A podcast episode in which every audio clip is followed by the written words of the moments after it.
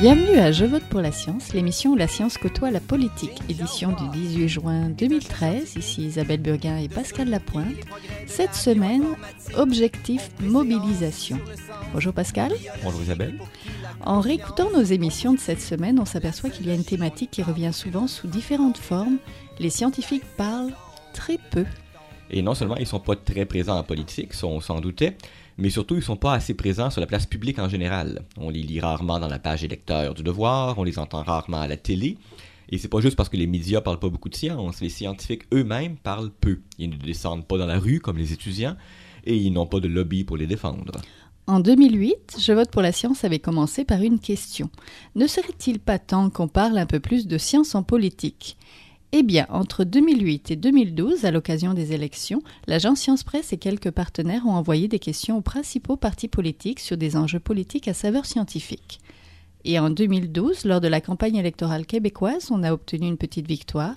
Il y a eu un débat sur la science à l'Université du Québec à Montréal.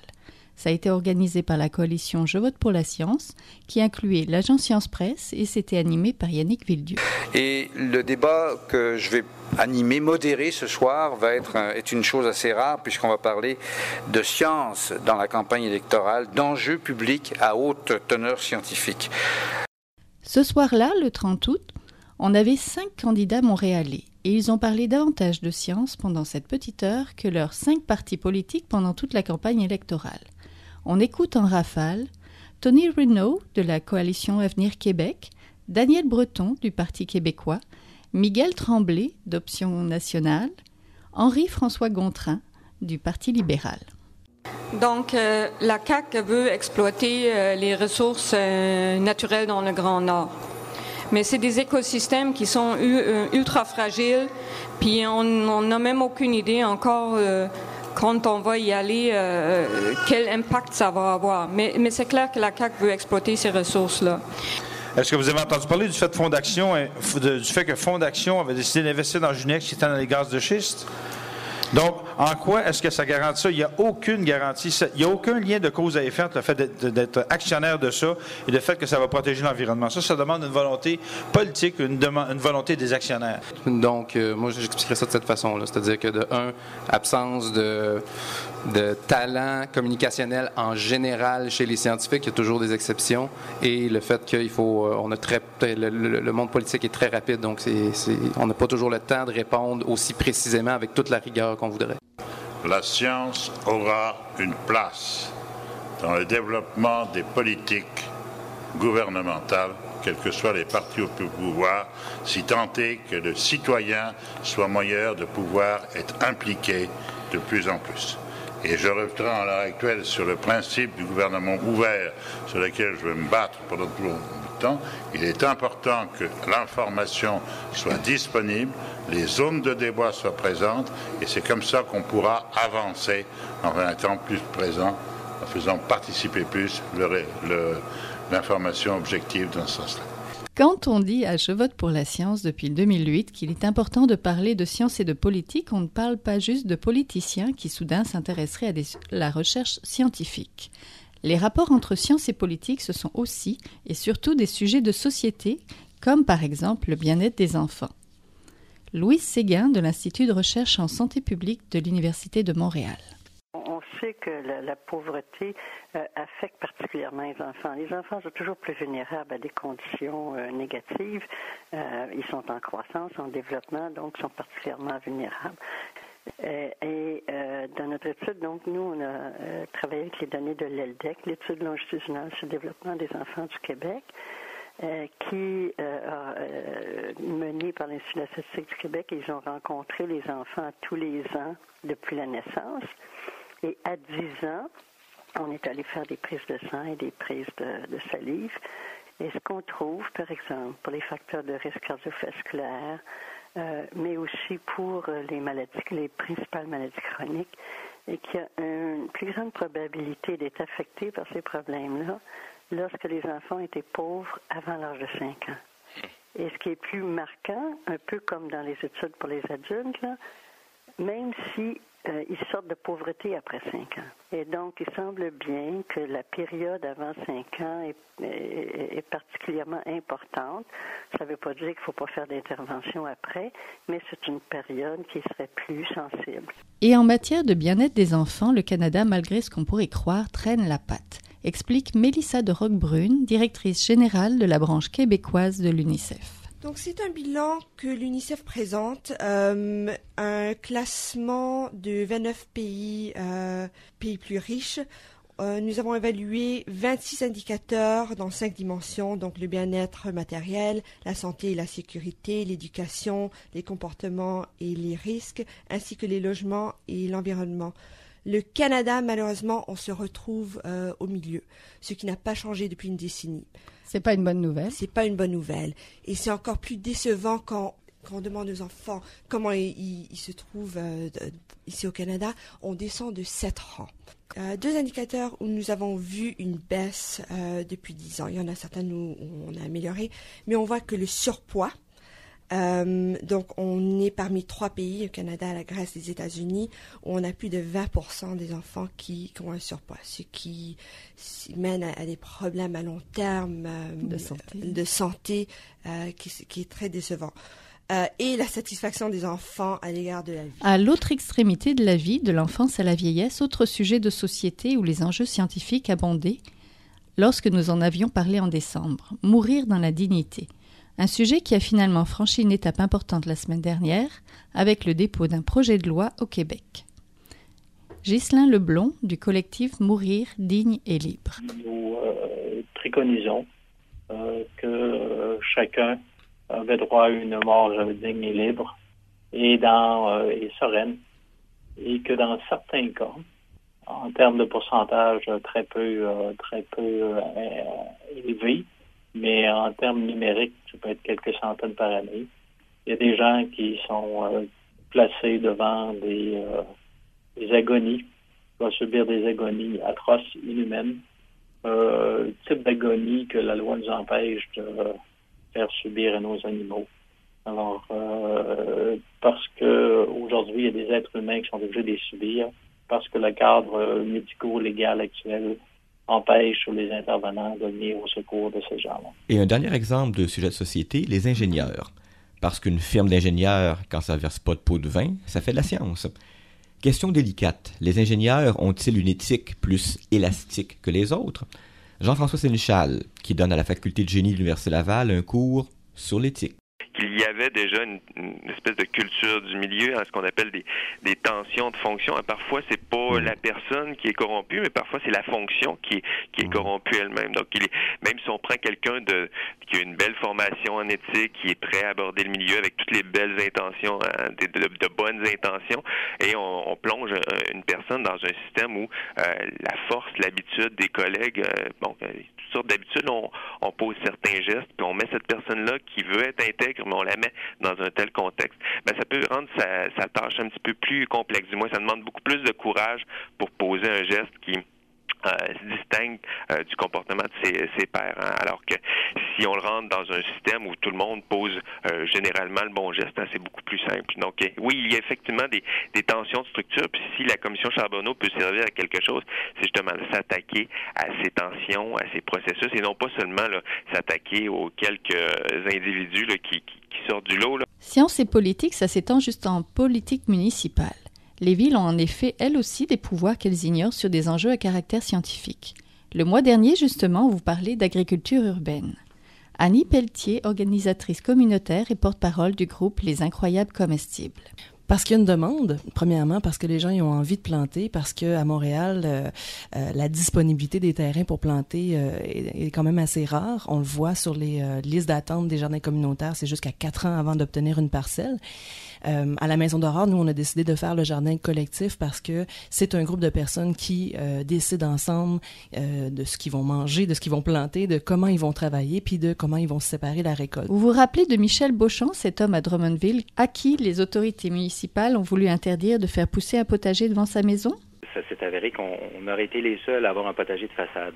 Euh, bon, ils ont tenté de, nous faire changer d'idée, et puis ben moi j'ai tenté de les inciter à revoir la chose, puis euh, de pas aller de l'avant avec leur nouveau règlement.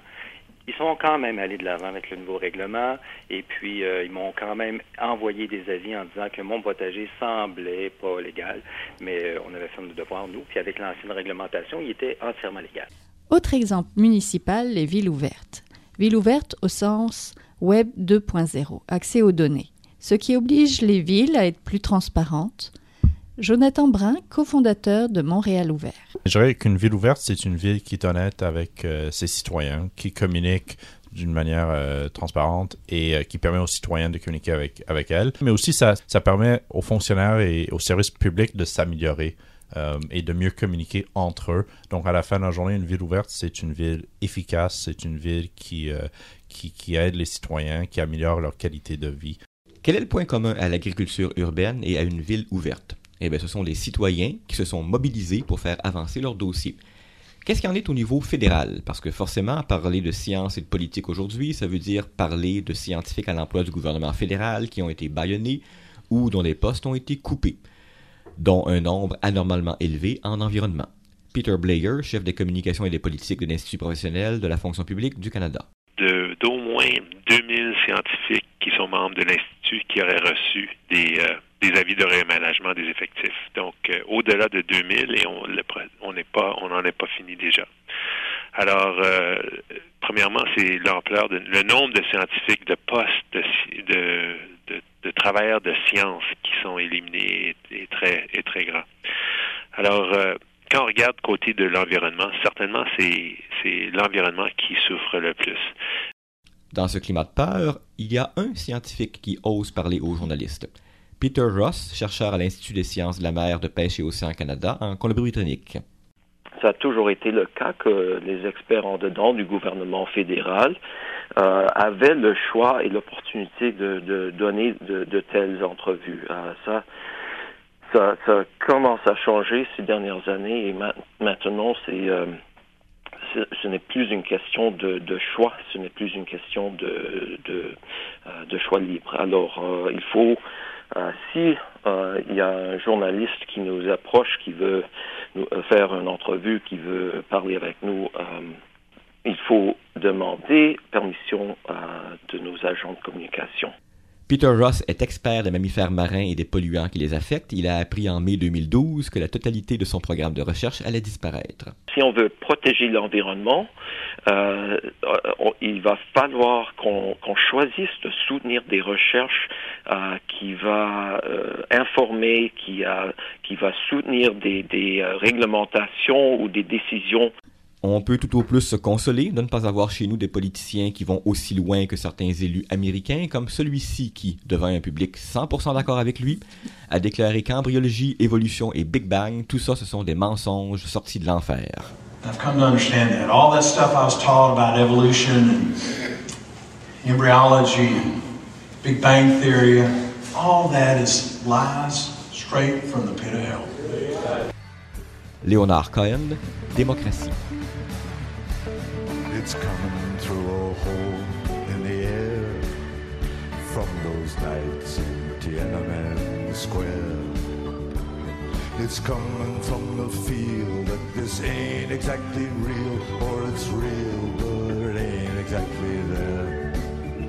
From the war against disorder, from the sirens night and day, from the fires of the homeless, from the ashes of the gay. Democracy is coming to the USA.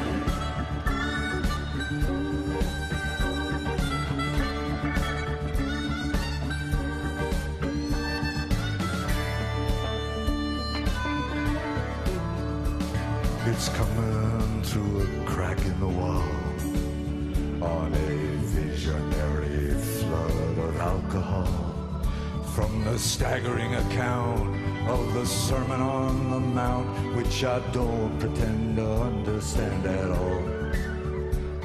It's coming from the silence on the dock of the bay, from the brave, the bold, the battered heart of Chevrolet. Democracy is coming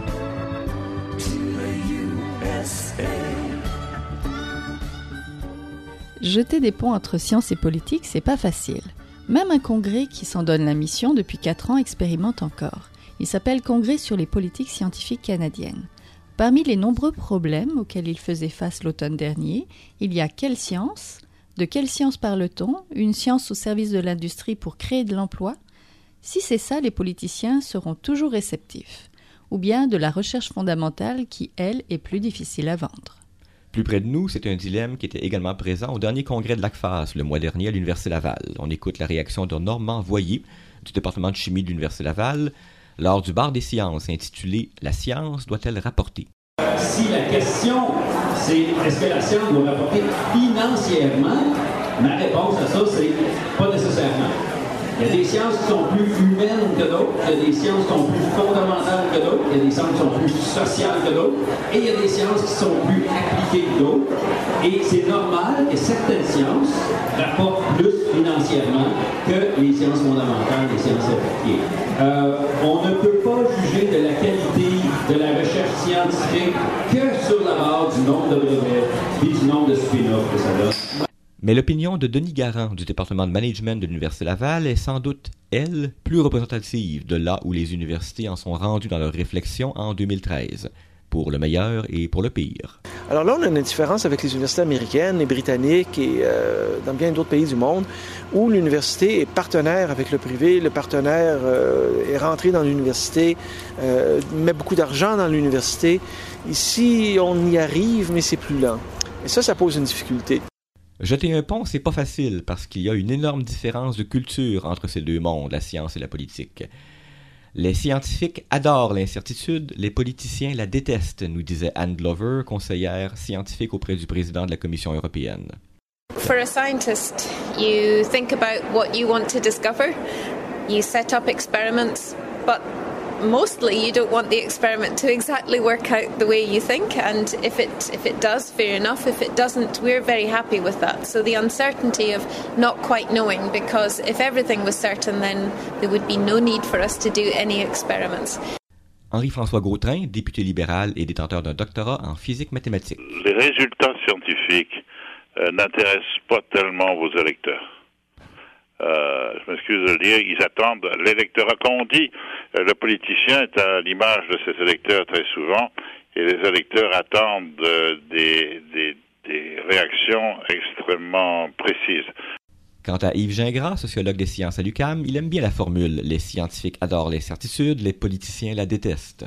Oui, c'est une formule choc qui est très bonne parce qu'elle fait bien voir le contraste qui explique un peu les tensions entre d'un côté la science et de l'autre la politique. Parce qu'en science, quand quelqu'un va en science, c'est pour faire de la recherche. Et par définition, le mot recherche, ça veut dire qu'on trouvera peut-être pas. Et donc, le mot incertitude ici, c'est de dire, écoutez, on, on, on, se lance dans un projet, par exemple, je sais pas moi, par exemple, démontrer euh, l'existence d'un certain type de théorème mathématique pour s'apercevoir ensuite que la démonstration ne tient pas la route et qu'on s'est trompé. Donc, l'incertitude, ça veut dire ici ne pas être certain de pouvoir atteindre ses objectifs, ne pas être certain de comprendre dans d'ici trois ans ce qu'on voulait comprendre, alors que le politicien qui doit prendre des décisions à tous les jours, il veut surtout pas l'incertitude, il veut dire dis-moi si ceci existe, dis-moi s'il est possible de faire cela, dis-moi s'il est dangereux de faire ceci.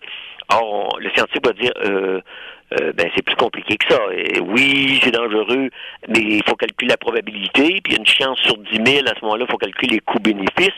Donc, c'est rarement une réponse oui ou non. Même dans un cas comme le nucléaire, est-ce que le nucléaire, c'est dangereux? Les, nuclé les scientifiques ben, comme tout, c'est dangereux de traverser la rue, c'est dangereux. Mais le nucléaire, si on fait attention, si on a des systèmes de, de, de secondaires de, de protection, donc, c'est toujours un peu cette idée de d'un côté on veut une certitude absolue ou un no risque et de l'autre la science ça dit ah je comprends pas tel phénomène et donc je vais tenter de le comprendre mais on ne l'atteindra pas. Encore cette année, on a souvent dû déplorer que les scientifiques soient si peu présents sur la place publique. Quand il y en a, on les remarque parce qu'ils sont des exceptions, comme Stanley Volant, premier chirurgien autochtone du Québec et coordinateur de la santé des Premières Nations au sein de la faculté de médecine de l'Université de Montréal je pense pas, j'ai toujours été un militant. Peut-être un peu parce que mais euh, mon grand-père m'a dit quand j'étais très jeune, à l'âge de 12-13 ans, euh, mon fils, tu iras à l'université pour euh, devenir un avocat et revenir chez nous pour défendre nos droits qui ont été, euh, qui ont été brimés. Donc, très jeune, j'ai eu une mission un peu de, de, mes, de mon grand-père, de ma parenté, de, de défendre des, la cause autochtone. Donc, oui, j'ai, commencé à être militant, mais 4, 1990 a été vraiment une année cruciale dans, mon cheminement où euh, la durant la crise d'Oka, le racisme omniprésent dans mon milieu de travail, dans mon milieu euh, d'éducation, m'a obligé de prendre position et à devenir un militant de la cause autochtone en bonne et due forme. C'est devenu clair et net à mon esprit à, cette époque-là, en 90, qu'il fallait que je fasse de la cause autochtone comme la priorité dans, dans mon cheminement. Mais ce qui manque aux scientifiques, c'est pas juste une présence militante, c'est un réflexe tout bête de prendre la parole. Peter Ross, l'un des très rares scientifiques du gouvernement fédéral à dénoncer les coupures en sciences, nous disait en janvier combien ça complique les choses que les chercheurs soient si difficiles à mobiliser. Une chose, euh, les chercheurs scientifiques, ils se voient en général comme, euh, comme une ressource euh, neutre objectif et un peu hors la vie politique euh, des pays ou des provinces, etc. Alors, c'est difficile d'imaginer une situation où des chercheurs euh, iront euh, faire des, comment c'est, des démarches politiques, etc., des protestations. Euh, mais ce qui se passe au Canada, ça pose un danger réel pour la société du Canada dans le futur. Et ce besoin de jeter un pont entre science et politique, il est relativement récent au Québec, même en Amérique du Nord. Pourquoi ce besoin est-il apparu récemment? Eh bien, ça nous renvoie à ce qui se passe à Ottawa, selon Yves Gingras, sociologue des sciences à l'UQAM. Moi, je pense que si c'est à l'ordre du jour actuellement, c'est pour une raison, au fond, qu'on a euh, peut-être par political correctness peur de poser directement, mais c'est parce qu'on a élu au Canada un gouvernement archi-conservateur qui trouve plus important de défendre la religion que de défendre la science. Et là, les scientifiques s'aperçoivent qu'on les baillonne, qu'on les empêche de parler et qu'on les empêche de parler de leurs découvertes scientifiques. Alors que dans les années 90, lorsque les libéraux étaient au pouvoir, rappelez-vous, entre 96 et 2005, au contraire, ils ont investi dans la création du Génome Canada, dans la création de la Fondation canadienne pour l'innovation, dans les chaires de recherche, c'était au contraire le pactole pour les scientifiques. Donc, il n'y avait pas de problème avec les gouvernements. Ils se disaient, ils nous comprennent, ils savent qu'il faut investir dans ce qu'on appelle, à tort et à travers, l'économie du savoir et la société du savoir. Ce n'est pas le cas depuis l'élection des conservateurs. Je pense qu'il est difficile de soutenir le contraire, à tel point que les scientifiques qui sont plutôt apathiques ont fini par se réveiller et eux-mêmes maintenant critiquent publiquement les choix du gouvernement fédéral. Et donc, c'est, je pense, dans cette conjoncture-là que ici, depuis depuis un an, environ deux ans, les scientifiques du Canada commencent à se poser des questions quand on ferme des laboratoires qui, ont, qui sont importants pour la société. On voit bien qu'il y a des gens qui, curieusement, pensent que l'ignorance est plus utile que la connaissance. Évidemment, les choses seraient sûrement plus faciles si on vivait dans une société où la culture scientifique est une priorité pour tout le monde, quelle que soit son allégeance politique. Marcel Lafleur du Centre de démonstration en sciences physiques. On a chez nous, par exemple, euh, l'initiative Sciences on tourne, qui est un concours intercollégial, qui est financé, entre autres, par la division de l'éducation citoyenne au ministère de l'Enseignement supérieur, de la Recherche, de la Science et de la Techno, euh, où là, c'est du financement sur trois ans. Donc là, on a cette initiative de partenariat qui nous permet d'avoir un financement à plus long terme. Cela dit, je disais qu'on n'avait pas été coupé, mais ce financement, ce financement-là a été coupé, comme je pense la plupart des organismes qui sont dans la même situation. Vicky Le Sieur du Cercle des jeunes naturalistes. Des Cercles des jeunes naturalistes, un tout jeune organisme de 82 ans qui, euh, qui, a comme mission la sensibilisation aux sciences naturelles, mais aussi à la protection de l'environnement. Vous êtes combien d'employés? Pour l'instant, on est seulement deux employés. Roselyne Escaras du Carrefour des sciences et des technologies à Rimouski. Le, problème que nous avons, c'est que euh, les grands centres, euh, les, grandes entreprises ne sont pas dans le coin. Donc c'est très difficile pour nous d'aller chercher de l'argent auprès des grandes entreprises. Son organisme, faute de fonds, ferme ses portes cette année. Jean-Marc Gagnon, directeur des éditions Multimonde. Presque tout le monde est fragilisé de nos jours. L'économie est fragile, tout ce qu'on connaît, l'univers dans lequel on, vit est très fragile, l'univers économique, l'univers social. Il y a eu des changements structurels avec le passage des années 2000. C'est pas une question de chiffres magiques, mais des, des, développements super importants euh, dans le domaine de la communication, entre autres, de la diffusion des connaissances. C'est Internet, là. On commence, euh, on commence l'époque, euh, l'internité. C'est le début de l'internité, au fond. C'est quoi l'internité, C'est que la communication passe par le numérique, par Internet, par des réseaux comme ça. De toute façon, c'est là le réseau dominant. On peut, du jour au lendemain, on est au courant de tout ce qui se passe sur la planète. Du jour au lendemain, on peut mettre un livre à jour maintenant, puis les, utilisateurs en numérique ont la nouvelle version. Roselyne Escaras. En fait, on va tous être touchés les uns, les uns après les autres. Donc, euh, ce que je disais l'autre jour au colloque de sciences pour tous, c'est qu'il faudrait que les organismes scientifiques et même aussi les chercheurs scientifiques en général se serrent les coudes et construisent en fait des outils par rapport à ce qui se passe, par rapport à cette situation en ce moment. Donc, euh, ce que je proposerais vraiment, c'est qu'on se rencontre et qu'on se trouve des outils pour faire front à faire face à, ce problème-là au lieu de d'attendre d'être sur la défensive. Je pense qu'on devrait être à l'offensive par rapport à Jacques Kirouac, directeur de Sciences pour tous. Quand euh, on est subventionné ou quand on relève de subventions, euh, c'est difficile de dire que nous, on en mérite plus qu'un autre ou nous, on en a plus qu'un autre. Quand on parle de bénévolat, pour les, gens, euh, je dirais, euh, monsieur, madame, tout le monde, souvent le bénévolat, c'est ce qui se fait dans les hôpitaux, c'est ce qui se fait dans des organisations comme celle-là pour les petits déjeuners ou ces choses-là.